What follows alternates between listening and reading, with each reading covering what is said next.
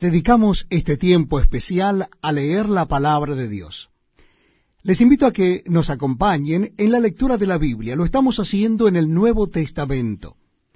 Nuestra lectura está en el capítulo 3 de la carta del apóstol San Pablo a Tito. Capítulo 3 de la carta del apóstol San Pablo a Tito. Dice así la palabra de Dios.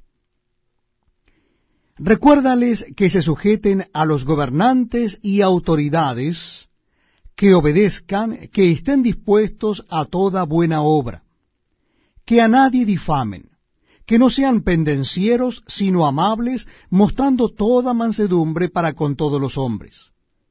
Porque nosotros también éramos en otro tiempo insensatos, rebeldes, extraviados, esclavos de concupiscencias y deleites diversos, viviendo en malicia y envidia, aborrecibles y aborreciéndonos unos a otros.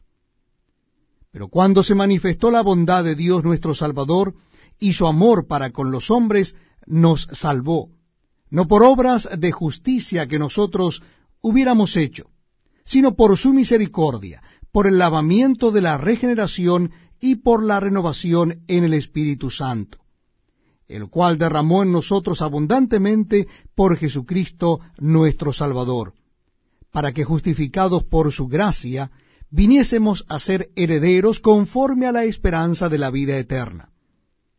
Palabra fiel es esta, y en estas cosas quiero que insistas con firmeza, para que los que creen en Dios procuren ocuparse en buenas obras.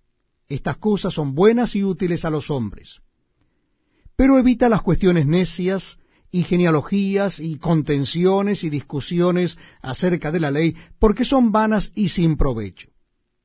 Al hombre que cause divisiones después de una y otra amonestación, deséchalo, sabiendo que el tal se ha pervertido y peca, y está condenado por su propio juicio. Cuando envíe a ti a Artemas o a Tíquico, apresúrate a venir a mí en Nicópolis, porque allí he determinado pasar el invierno. A Cenas, intérprete de la ley, y a Apolos, encamínales con solicitud, de modo que nada les falte. Y aprendan también los nuestros a ocuparse en buenas obras para los casos de necesidad, para que no sean sin fruto.